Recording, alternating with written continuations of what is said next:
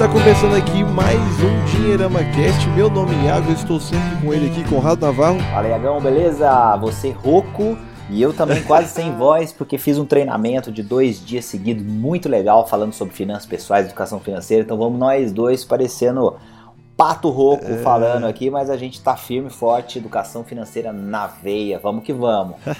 e também estamos com ele, Ricardo Pereira. Também rouco ou não? Não, tudo bem, galera. Pessoal, tudo certo? Não tão rouco quanto vocês, né? Aliás, não que rouquidão vai fazer diferença. O pessoal sempre fala, o que é importante é o conteúdo e sempre trazem aí ideias e pensamentos fantásticos. Então, bacana, mais um programa e vamos embora. Opa, e o episódio de hoje é falar sobre o tema qual o melhor momento para investir. Eu acho que muitas pessoas têm essa dúvida, né? Ah, será que eu tenho que começar agora? Ou será que eu tenho que esperar quando tiver um emprego que ganhe mais para começar realmente a investir? Qual que é o melhor momento de investir? Tema do episódio. Então, se vocês têm essa dúvida, bora pro papo.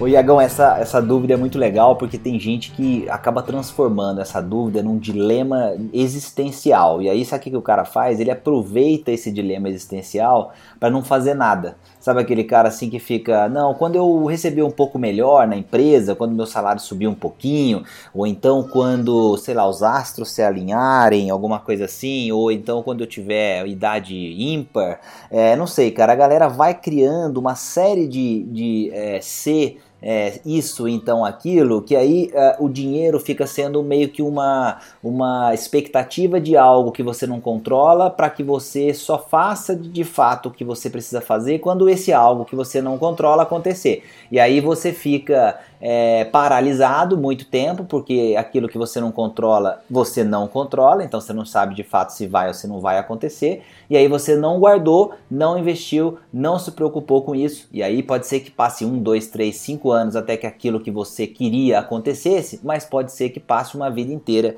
sem que aquilo que você esperava aconteça de fato. Então, esse é um falso dilema. As pessoas têm que entender que é, o, o dinheiro ele precisa ser é, separado dessa, dessas tentações de consumo do dia a dia o mais rápido possível. Então tem um lema, uma brincadeira que a gente criou, né, um, um jeito de, de, transformar isso numa, numa, numa fala bem simples, que é o famoso recebi investir. Inclusive virou o nome do curso que a gente está é, lançando aqui em setembro, um curso ao vivo com quatro aulas comigo. A gente vai falar durante quatro dias aí, dois dias por semana, por 40 minutos a 50 minutos mais ou menos todo dia, é, né, cada um desses dias, a gente vai conversar exatamente sobre isso, a importância da gente colocar o dinheiro como uma prioridade, fazer um controle financeiro bem feito e, obviamente, ver os resultados disso na vida depois. Então, é, o recebi investir, Iagão, é o principal que as pessoas têm que entender. A minha opinião, né? Então, outros autores chamam de pague-se primeiro, aquela coisa toda,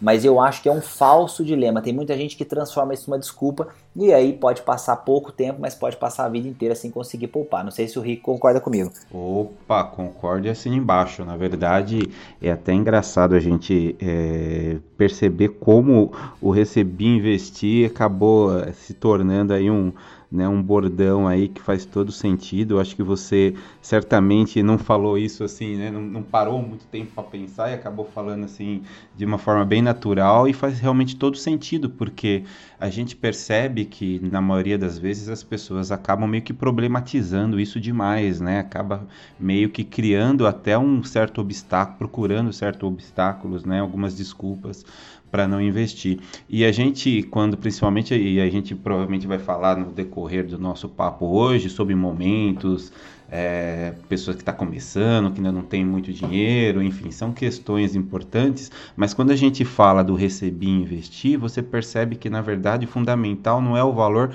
mas sim o hábito, né? Criar e desenvolver um hábito é importante e, com, e se você consegue fazer isso no, no começo da sua vida, é alguma coisa que você vai levar para sempre.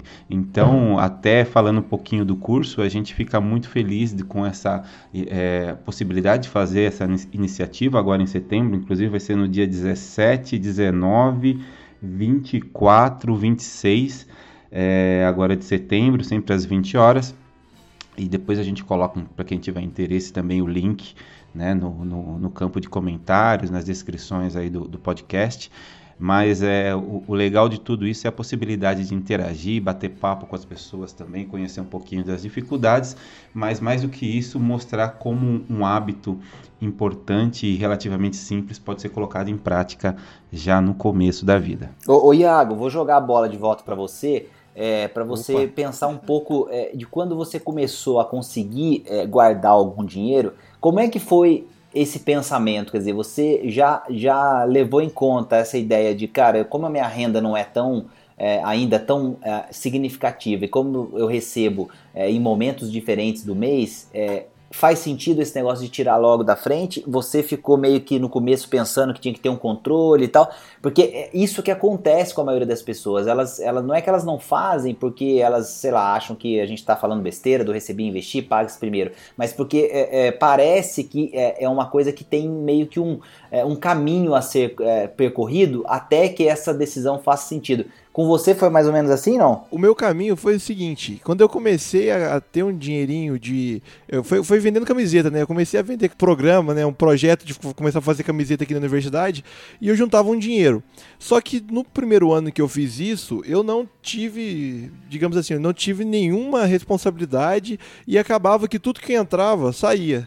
Então, depois de um ano que eu percebi, às vezes, o tanto que eu tinha vendido e vi que não tinha sobrado nada, eu comecei a pensar, opa, então tem algo errado, é, eu tô começando agora, não posso deixar isso acontecer. Que parece que eu comecei o ano na estaca zero de novo, quando eu já tinha vendido algumas camisetas de, de, durante aquele ano. Foi até no ano passado que eu comecei agora a ter toda. Tipo assim, mudou a cabeça. Tudo que eu realmente come, começava a vender em, re, em, requisito camiseta, né, pacote de camiseta, eu tava juntando. Gasta, comecei a gastar praticamente nada do que eu ganhava de extra. Até para explicar melhor para quem tá ouvindo eu, eu tenho a ajuda dos meus pais, né, para ficar aqui na, na, em Itajubá, né, na verdade não sou de Itajubá, sou de Divinópolis, e aqui essa renda extra que eu consegui, acabei juntando por to, to, totalidade. Às vezes uma coisa ou outra ali que a gente acaba gastando né, com o evento. Eu gosto muito de participar de algumas palestras, mas no, no geral eu comecei a guardar tudo que eu ganhava por ter um descontrole financeiro no, no ano anterior, que realmente não consegui sobrar dinheiro no final do ano. Então foi isso que mais o motor que me motivou a começar a juntar mais um dinheiro e também a, a principalmente investir. E uma coisa que eu até gostaria de saber a opinião de vocês, e que eu acho que quando eu olho para trás assim eu lembro, porque quando você às vezes vai estudando, você realmente tem muitos esses dilemas. Nossa, eu acho que não, não sei se esse é o momento, você acha que eu, quando eu começar a trabalhar, né, de forma é, né, é, enfim, quando você forma, né, começa a trabalhar de às vezes com a carteira assinada, que eu tenho que preocupar a economizar, a investir. E eu lembro que quando eu comecei, né, fiz a eu realmente tinha medo assim, do tesouro direto, mesmo vendo, lendo a respeito, você tem medo de colocar o dinheiro numa corretora e ver o dinheiro, sei lá, às vezes fora do, do, do da sua conta bancária. Realmente dá, traz um pouco de medo. Mas eu lembro que eu coloquei uma parte do meu dinheiro que eu tinha juntado naquele ano e coloquei lá meio que, ah, vamos ver, vamos ver se esse, se esse dinheiro vai sumir, né? É o nosso maior medo. Vamos ver se esse dinheiro vai sumir, vai acontecer alguma coisa, mas vou testar. E, e, e às vezes, é, eu até, voltando à pergunta, você acha que, às vezes, para começar, aquele cara que quer começar a investir, será que ele tem que começar, nem que seja um pouquinho, mesmo com medo? Às vezes ele não tem muita segurança do que ele está fazendo, é, que está colocando dinheiro, às vezes, numa instituição que ele nunca ouviu falar, né? Porque os, os, grandes bancos né, que a gente tem acesso são conhecidos, mas às vezes uma corretora com um nome que às vezes você está conhecendo agora, você não conhece muito bem qual que, qual que, é, a, qual que é a dessa instituição e você às vezes coloca o dinheiro lá mesmo com medo. E aí você vai vendo que o dinheiro na verdade não vai sumindo, vai, vai crescendo e depois vai tendo, vai perdendo esse medo de colocar o dinheiro lá. Você acha que é isso mesmo que, que o cara tem que começar? Às vezes com medo, vai com medo mesmo, depois ele vai vendo que não é bem assim como ele imaginava e vai criando confiança para investir? Eu acho que essa pergunta é, é, legal, esse, esse, vamos dizer, essa réplica, porque é, o, o mais importante do investimento é ele entender o, o que, que aquilo está fazendo para a vida dele. Então, quando você falou do medo, é interessante porque você estava pensando no medo por ser uma instituição, é, é, vamos dizer assim, para você desconhecida e que você se preocupava que ela, o seu dinheiro, através dela, é, esse dinheiro sumiria por alguma razão. É, e no fundo, você não estava necessariamente preocupado se era por conta do investimento que você ia fazer, estava preocupado com a instituição. Então acho que esse é um ponto interessante porque é, é, você pensou, eu preciso guardar dinheiro, legal, consegui guardar dinheiro. Acho que a gente começa por aí. Esse é o ponto fundamental. Quando a gente fala receber e investir, é tira da frente o dinheiro para você não transformar isso em um consumo, né, de uma coisa besta que você não depois vai se arrepender, não precisava, enfim, etc e tal. E depois o outro passo é entender o que, que são as alternativas de investimento existentes e para que, que elas podem te ajudar ou como que elas podem te ajudar em relação a, aos seus objetivos, às suas metas e principalmente às suas expectativas, porque aí eu acho que entra o, o ponto essencial, né? Você entender o papel de uma corretora, por exemplo, de uma fintech que tem um produto é, super interessante. A gente está agora é, junto com a DIN, por exemplo, que é um, uma fintech que traz é, o primeiro conceito de microinvestimento é, do Brasil, quer dizer, aquelas pessoas que têm realmente bem pouco dinheiro e uma dificuldade grande de começar a investir, que dificilmente conseguiriam acessar um bom produto no banco, quer dizer, teriam no máximo uma poupança com sua rentabilidade muito ruim é, e que para abrir conta numa corretora, enfim, seria muito complicado por conta do tamanho do cadastro, de uma série de coisas que tem que colocar ali etc.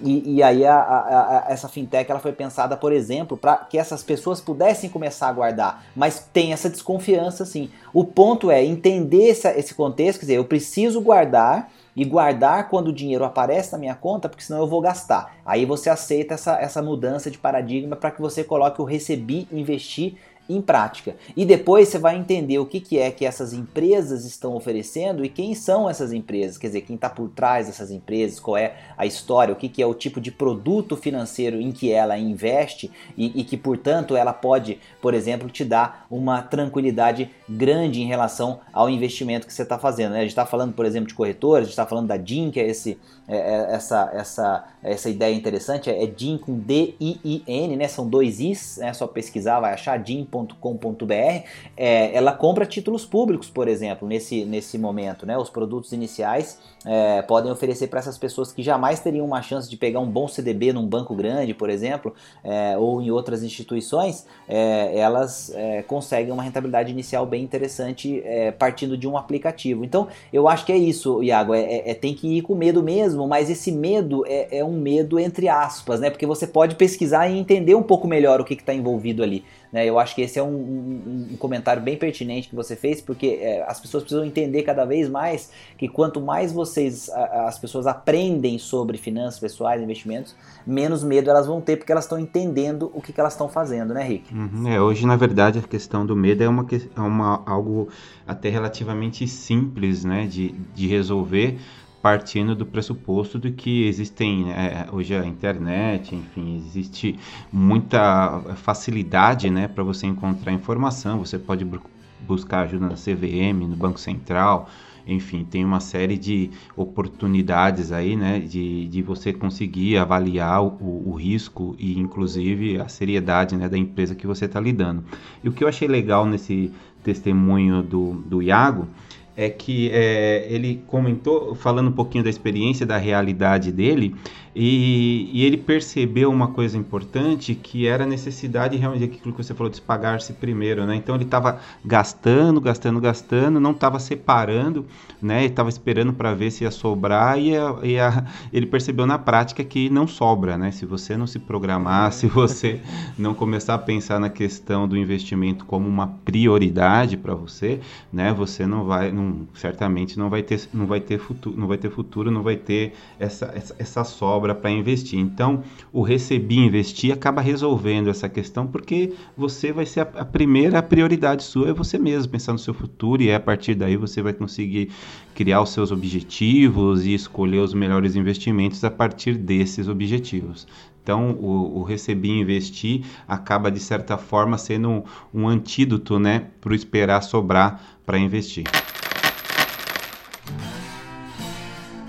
É, é, interessante que, tanto até que eu, da história que eu comentei, é, eu vi a importância de que, primeiro, eu, eu sofri na verdade que eu vi que não estava sobrando dinheiro e eu vi a importância de se planejar também os seus gastos, né? Que até um pouco do, do tema do último podcast. Porque eu acho que a, a, gente, às vezes, quando chega no final do mês vê que não sobrou nada, você fica, ué, mas o que, que eu gastei? Eu não lembro, não tô lembrando muito o que, que, que eu fiz, que, que, por que, que o dinheiro sumiu. E aí é importante também se planejar para também realmente você ver que, ó, é, o quanto que tá entrando, o quanto que você realmente precisa gastar em gastos né, da sua alimentação, enfim, do que você precisa aí. É, e depois é, é, você entender quanto que sobra e já ir estipular algo para poder juntar todo mês. Né? É, eu acho que esse é um ponto importante, né? Você tem que ter essa é, motivação. E assim, essa motivação, ela, ela, ela não é a mesma para todo mundo, né, Iago? Acho que tem esse ponto Sim. também, né? E, e, eu acho que esse é um aspecto curioso, porque assim, quando a gente faz um evento, por exemplo, um curso, ou a gente faz uma palestra, ou enfim, tem a oportunidade de conversar com as pessoas, de certa forma existe uma expectativa de que a gente possa entregar uma ferramenta, alguma coisa que vá, é, vamos dizer, destampar essa é, expectativa nas pessoas, essas prioridades e que elas vão poder entender. Claro que algumas são muito clássicas e muito parecidas com todo mundo, você tem é, é, algumas decisões é, na vida que envolvem muita emoção, tipo casamento, chegada de filhos, é, momentos críticos como é, aposentadoria, quer dizer, você tem alguns gatilhos que são meio universais, mas a, a, a motivação ela é muito é, é, de fases, né? E você não tem um, um, um, uma maneira de medir isso é, 8 ou 80, né? É um espectro. A pessoa tem uma fase em que ela está mais motivada para alguma coisa, ou ela tem é, naquele momento um pouco mais de energia sobrando e ela pode é, aprender coisas novas com mais velocidade naquele momento. Depois ela está mais atolada de trabalho e aí, consequentemente, pensa menos em dinheiro. Então, assim, eu acho que tem esse contexto, é, mas o que nós não podemos fazer é assim, é, é achar que, que esse assunto dinheiro ele vai vai por si só aparecer sozinho em algum momento e aí a gente vai lembrar de investir. Eu acho que esse assim, esse é o grande é, é, talvez o grande é, puxão de orelha do podcast de hoje, né? Não, não achar que assim você vai ter um, um insight, um, um, eureka, um momento é, qualquer aí durante a carreira que você vai pensar, poxa, agora sim eu tô na hora que eu devo começar a guardar dinheiro porque finalmente eu fiz isso, fiz isso, fiz aquilo. É, não é assim que funciona, né? Eu acho que assim as pessoas têm que experimentar, mesmo que seja com pequenos valores, o que, que é a ideia de você guardar dinheiro, né? A gente não está falando nem de necessariamente pensar em um investimento sofisticado mas como é que é essa coisa de guardar dinheiro, né? Eu, eu recebi, é, ainda que seja uma bolsa estágio, um salário mais baixo, etc. E eu tirei um pouquinho do dinheiro da minha frente, né? E aí passou um mês inteiro e, e aquele dinheiro é, continuou lá. Quer dizer, então eu não, não usei para uma outra coisa durante aquele período. Essa experiência eu acho que é legal. E, e aí a gente está defendendo desse, dentro desse podcast que o momento ideal para fazer isso é sempre que você já coloca a mão no dinheiro, principalmente para as pessoas que têm uma renda um pouco mais baixa, porque sempre sempre vai ter algo que vai aparecer, uma tentação, uma necessidade, alguma coisa, e quando você tira da frente, você tem aquela tendência de tentar é, sobreviver, viver com o que ficou. E, e aí, se você passou esse dinheiro para uma coisa um pouco mais difícil de você pegar de volta, mas esse difícil entendendo que não é difícil porque não tem liquidez, mas é difícil porque, sei lá, você transferiu, por exemplo, para DIN, você investiu num produto é, que não está necessariamente no mesmo banco, e aí não é assim tão simples, você vai pensar duas vezes, né? A mesma história da, da, nota de 100 na carteira, né? A nota de 100 dura muito mais na carteira, porque toda vez que você vai é, gastar, é, comprar alguma coisa miúda e você vai pagar com a nota de 100, você repensa aquela coisa miúda, né? E aí é, guarda a nota de 100 de novo e deixa ela na carteira mais um tempo, né? Não, senão fica cheio de moeda, né? e, aqui, e isso é interessante que quando você falando da dificuldade de poder sacar o dinheiro, né, entre aspas, é, no Anadim, alguma corretora, é legal que às vezes você entra numa loja, não tem o dinheiro, às vezes, é, em fácil acesso na carteira, aí você pensa, não, eu tenho, eu tenho dinheiro, mas na verdade está na corretora. E para você poder sacar, não é uma coisa simples lá na hora para você fazer uma compra que, é de algo que às vezes nem você, você realmente não precisava. Às vezes é uma vitrine que te chamou a atenção ali em algum momento. Então, realmente, eu acho que cria uma barreira, uma nova barreira não, não é aquele negócio de impossível, mas uma barreira para você também pensar, pô, será que realmente eu preciso gastar com isso ou não, né? E o mais legal, Iagão, é que com o tempo, essa barreira que inicialmente ela é até física, né, vamos dizer assim, ela acaba sendo mental, cultural, porque você vai colocar essa questão de, de, de receber e investir sempre. Então vai ser meio que automático. Você vai começar a pensar, inclusive, com relação ao seu padrão de vida,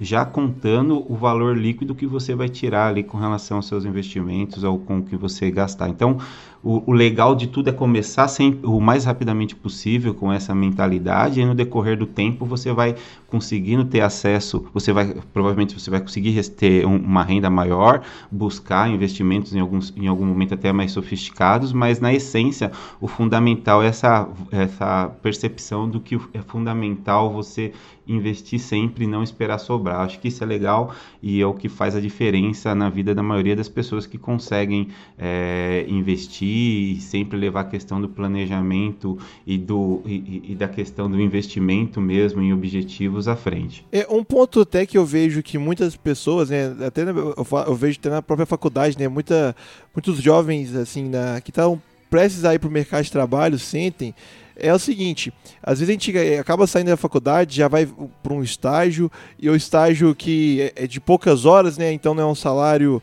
digamos, de, da, do próprio cargo que a pessoa às vezes vai exercer, e ela fica sempre na dúvida que eu vejo, ah, eu devo, será que juntar o dinheiro mesmo ganhando o salário de estagiário ou será que eu devo investir em mais cursos, mais, é, é, enfim, é, mais conhecimento? Qual que é a visão de vocês para essas pessoas que estão começando no mercado de trabalho realmente começar a investir logo do, logo que recebe? Ou será que investir em forma mais educacional, mais de conhecimento? Qual é a visão de vocês para isso? Eu acho que tem as duas coisas aí, Iago. Não dá, a gente não precisa pensar em, em, em vamos dizer assim, é, em, em, decisões mutuamente excludentes, né? Você vai para um caminho ou vai para vai o outro. Eu acho que em finanças pessoais, investimentos, é muito perigoso você é, polarizar as decisões, porque você tende a, a, simplificar um processo cuja beleza é justamente a, a, quantidade de possibilidades que você tem. Então, é óbvio que o investimento em formação ele é essencial, ele é aquele talvez mais importante que nós temos durante toda a nossa vida e nós vamos fazer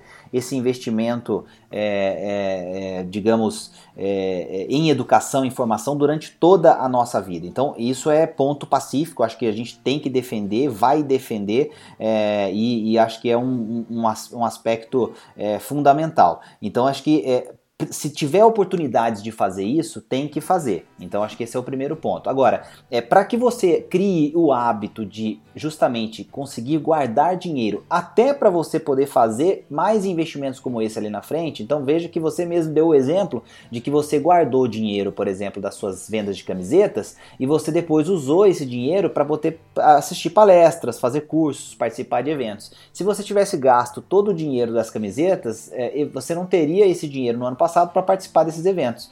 Então, assim, eu acho que é, o que nós temos que entender é: eu, eu posso e devo usar o meu dinheiro para minha formação, para minha educação, para minha especialização, enfim, para aprender coisas novas, mas a possibilidade de fazer isso durante toda a vida e de conquistar outros objetivos que envolvem dinheiro passa obrigatoriamente pelo meu aprendizado em relação a guardar dinheiro. Então você pode, quando é mais jovem, também começar guardando pouco dinheiro, mas aprendeu a guardar dinheiro. Então acho que assim, é, é, a minha visão ela é uma visão bastante prática e pragmática, né? Você tem que investir em você, mas você também tem que aprender a guardar dinheiro. Se essas duas coisas parecem coisas antagônicas, a gente precisa dar play de novo no podcast, escutar tudo de novo. E aí devagarzinho entender que são duas coisas importantes.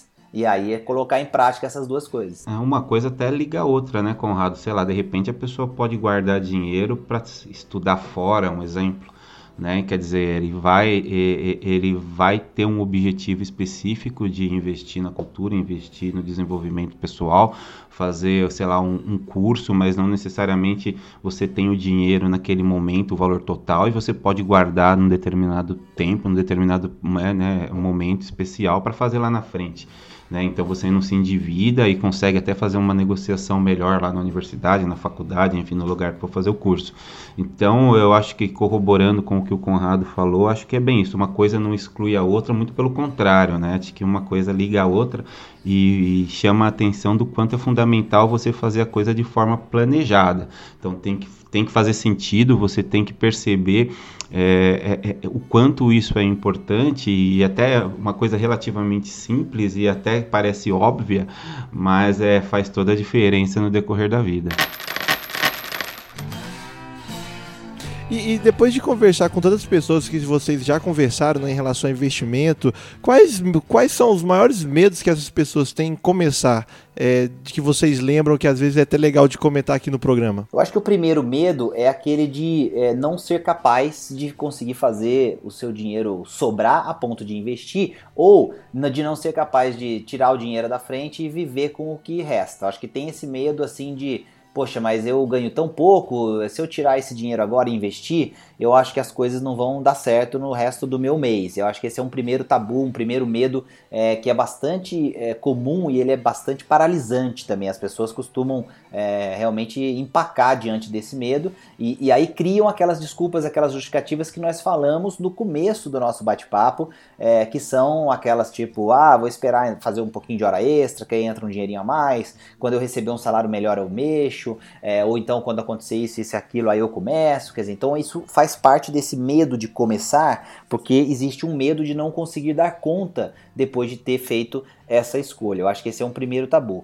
É, um segundo tabu importante é que é, a gente tem é, também um medo de que é, é, esse efeito da educação financeira não seja um efeito duradouro. E aí a gente tende a, a achar que é, o uso desse processo de guardar e, e pensar em objetivos, em, em fazer, a, a, a digamos, o que é o, o aspecto prático da educação financeira, só faz sentido quando eu tiver realmente de fato um objetivo que seja muito é, é, forte. E aí é aquela coisa mais ou menos assim, né? Quando é, o casal decide é, realizar o seu casamento, anunciar a data do casamento e se planejar para aquele momento, aí esse, esse objetivo é tão forte ou forte o suficiente que a educação financeira passa a fazer sentido, mas como se ela tivesse um prazo de validade. Né? Então eles vão é, conseguir colocar em prática é, a, a, a, educação financeira, guardar dinheiro, deixar de gastar com algumas coisas, adiar eventualmente uma gratificação ali, uma compra instantânea, alguma coisa que estavam pensando em fazer, porque esse dinheiro vai fazer falta para aquela meta.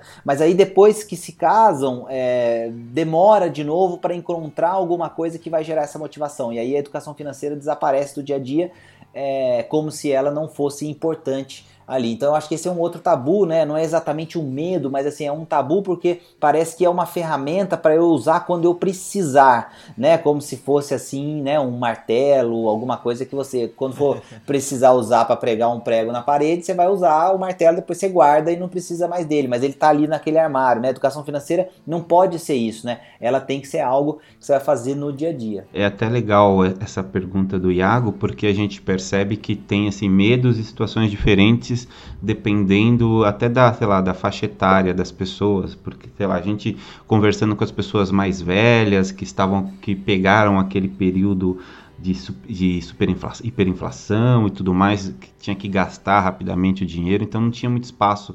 Né? É, falar de poupar naquela época era até algo meio que absurdo, porque a pessoa tinha que gastar o mais rápido possível o dinheiro né? E, e, e, com isso, quando você vai conversar com essas pessoas hoje, o que ela tem na cabeça de guardar dinheiro, no máximo é na caderneta de poupança e, e também tem essa ideia de se sobrar, se sobrar, quer dizer, era uma dificuldade muito maior. Para aquele tempo, essa pessoa trouxe essa herança, né? Essa herança no decorrer do tempo. Então, hoje em dia, existe uma série de possibilidades interessantes é, fintechs como a DIN fazendo um trabalho fundamental e possibilitando para essas pessoas quebrar essa barreira. O pessoal mais jovem já está mais. é, é, é, muito mais fácil de você mostrar e você criar um hábito a partir do atual momento do país né, e das possibilidades que existem hoje de você poupar muito facilmente. É, e a internet está aí para facilitar todo esse trabalho. Então, eu acho que o fundamental com relação ao medo é não ter justamente o, o, receio de experimentar essas questões novas e não se fechar para esse novo país, né, para esse novo mundo, na verdade, que existe e a questão financeira está muito mais democratizada, está muito mais fácil, você não precisa de valores tão altos para começar a investir em produtos realmente bons. É, eu, eu, vejo a dizer muito sobre isso e até perguntando para vocês desse nível técnico, assim, como começar a investir. Porque às vezes você tem um dinheiro guardado, é, quer dizer, vai começar a querer né, guardar um dinheiro e qual o produto que eu busco? Ah, eu tenho que começar a, a procurar um produto que me fornece liquidez caso eu precise daquele dinheiro de uma forma emergencial, né? Que eu acho que até linkando um pouco até com a, com a reserva de emergência.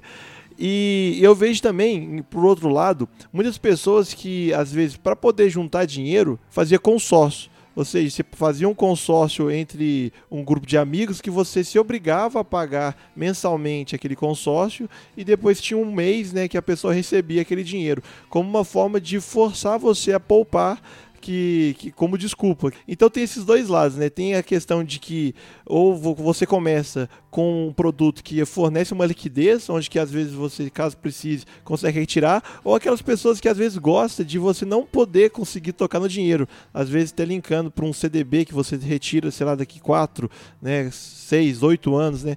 Que, que vocês veem? Vocês, vocês analisam que é, depende de perfil ou vocês indicam alguma coisa para o cara realmente começar a investir? Qual produto começar a investir? Eu acho que o primeiro pensamento precisa ser realmente de ter mais liquidez, né, Iago? Acho que faz todo sentido considerar a reserva de emergência como um bom começo, um dinheiro que você está guardando para te ajudar num momento de dificuldade, né? Então, qual, qual pessoa não queria, é, ou melhor, qual pessoa não quer ter um dinheiro para, numa emergência, poder ajudar ele a passar por essa fase mais tranquilamente? Quer dizer, então é um objetivo muito nobre, muito forte mas que a gente geralmente se esquece quando as coisas estão indo bem, e aí quando a emergência aparece é que a gente pensa que a gente poderia ter feito isso, não fez. Então acho que a liquidez ela é muito importante no começo, até porque é, você pode precisar mesmo do dinheiro, como o planejamento não faz parte do seu dia a dia, você está começando, pode ser que você precise tirar mesmo o dinheiro daqui a pouco, né? Não, não é o objetivo, mas você tem que tirar e tal, e não vai pagar juros tendo dinheiro aplicado, né? Tendo dinheiro é, guardado. Então não faz sentido. Eu acho que esse é um,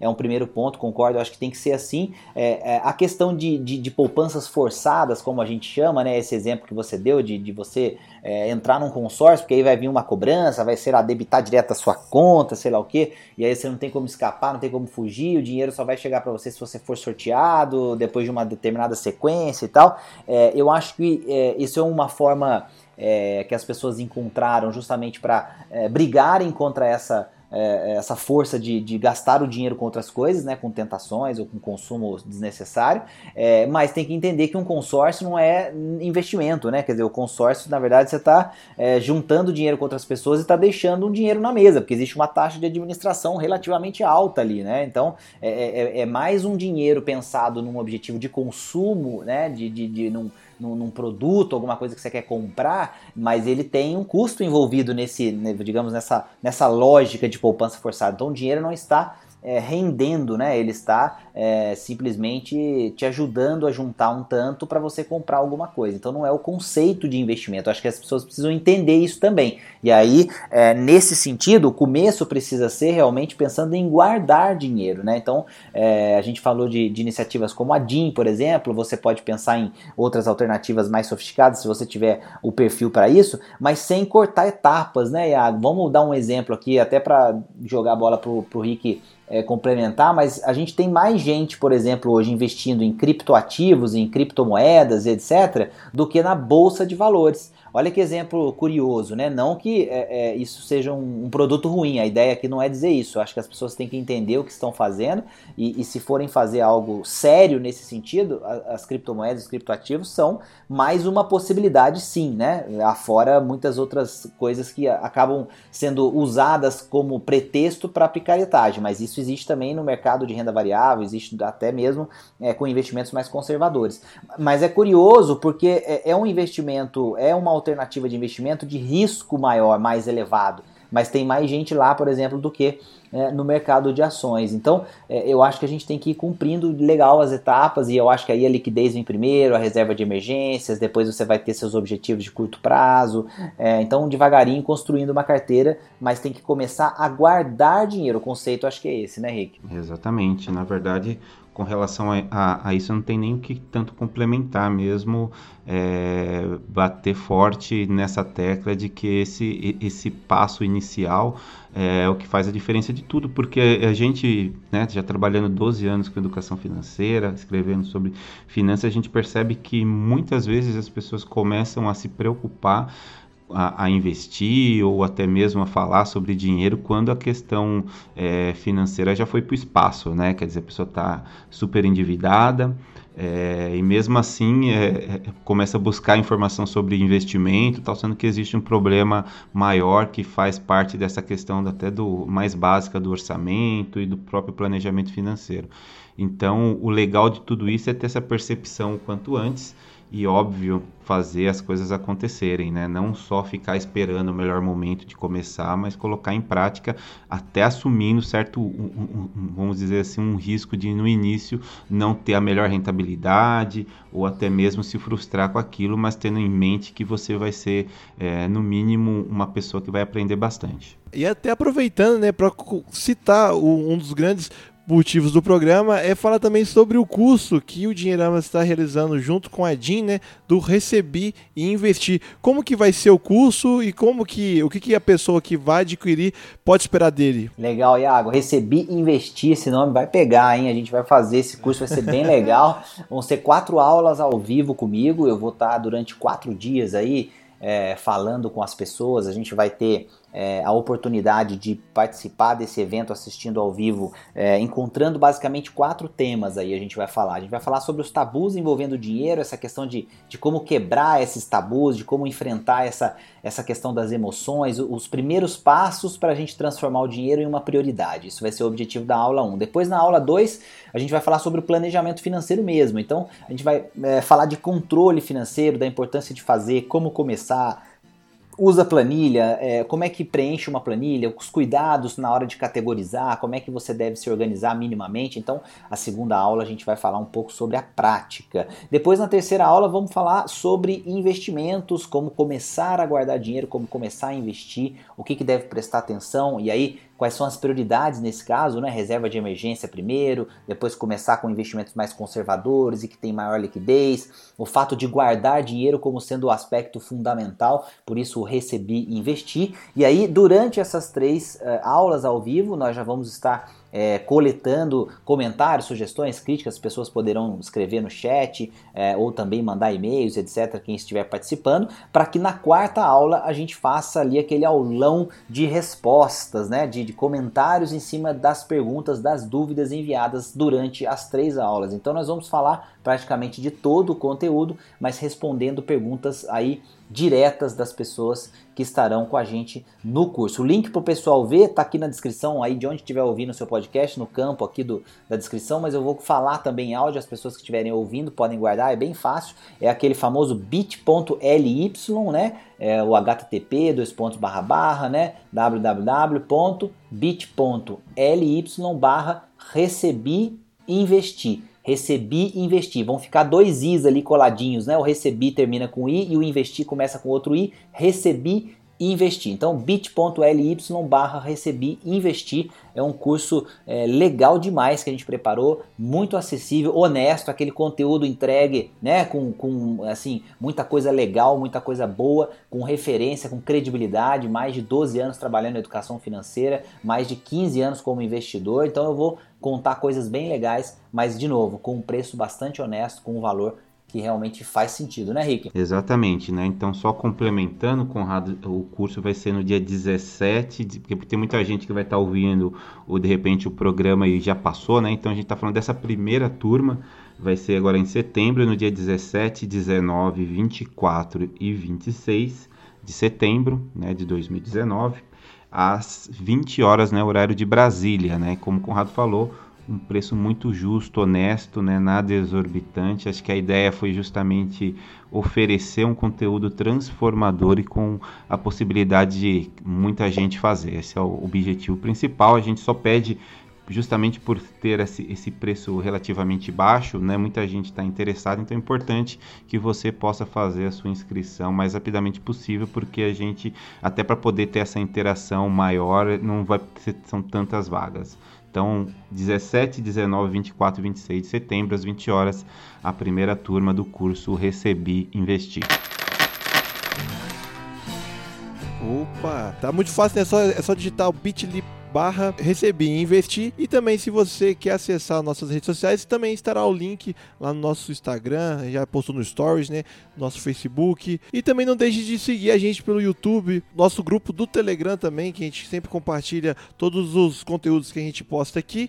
E com certeza aproveitar essa chance aí de ouro de poder participar e aprender um pouco com o pessoal aqui sobre como fazer seu planejamento financeiro. Muito obrigado, Conrado. Muito obrigado, Rick. Tamo junto, é Opa, nóis. é nóis.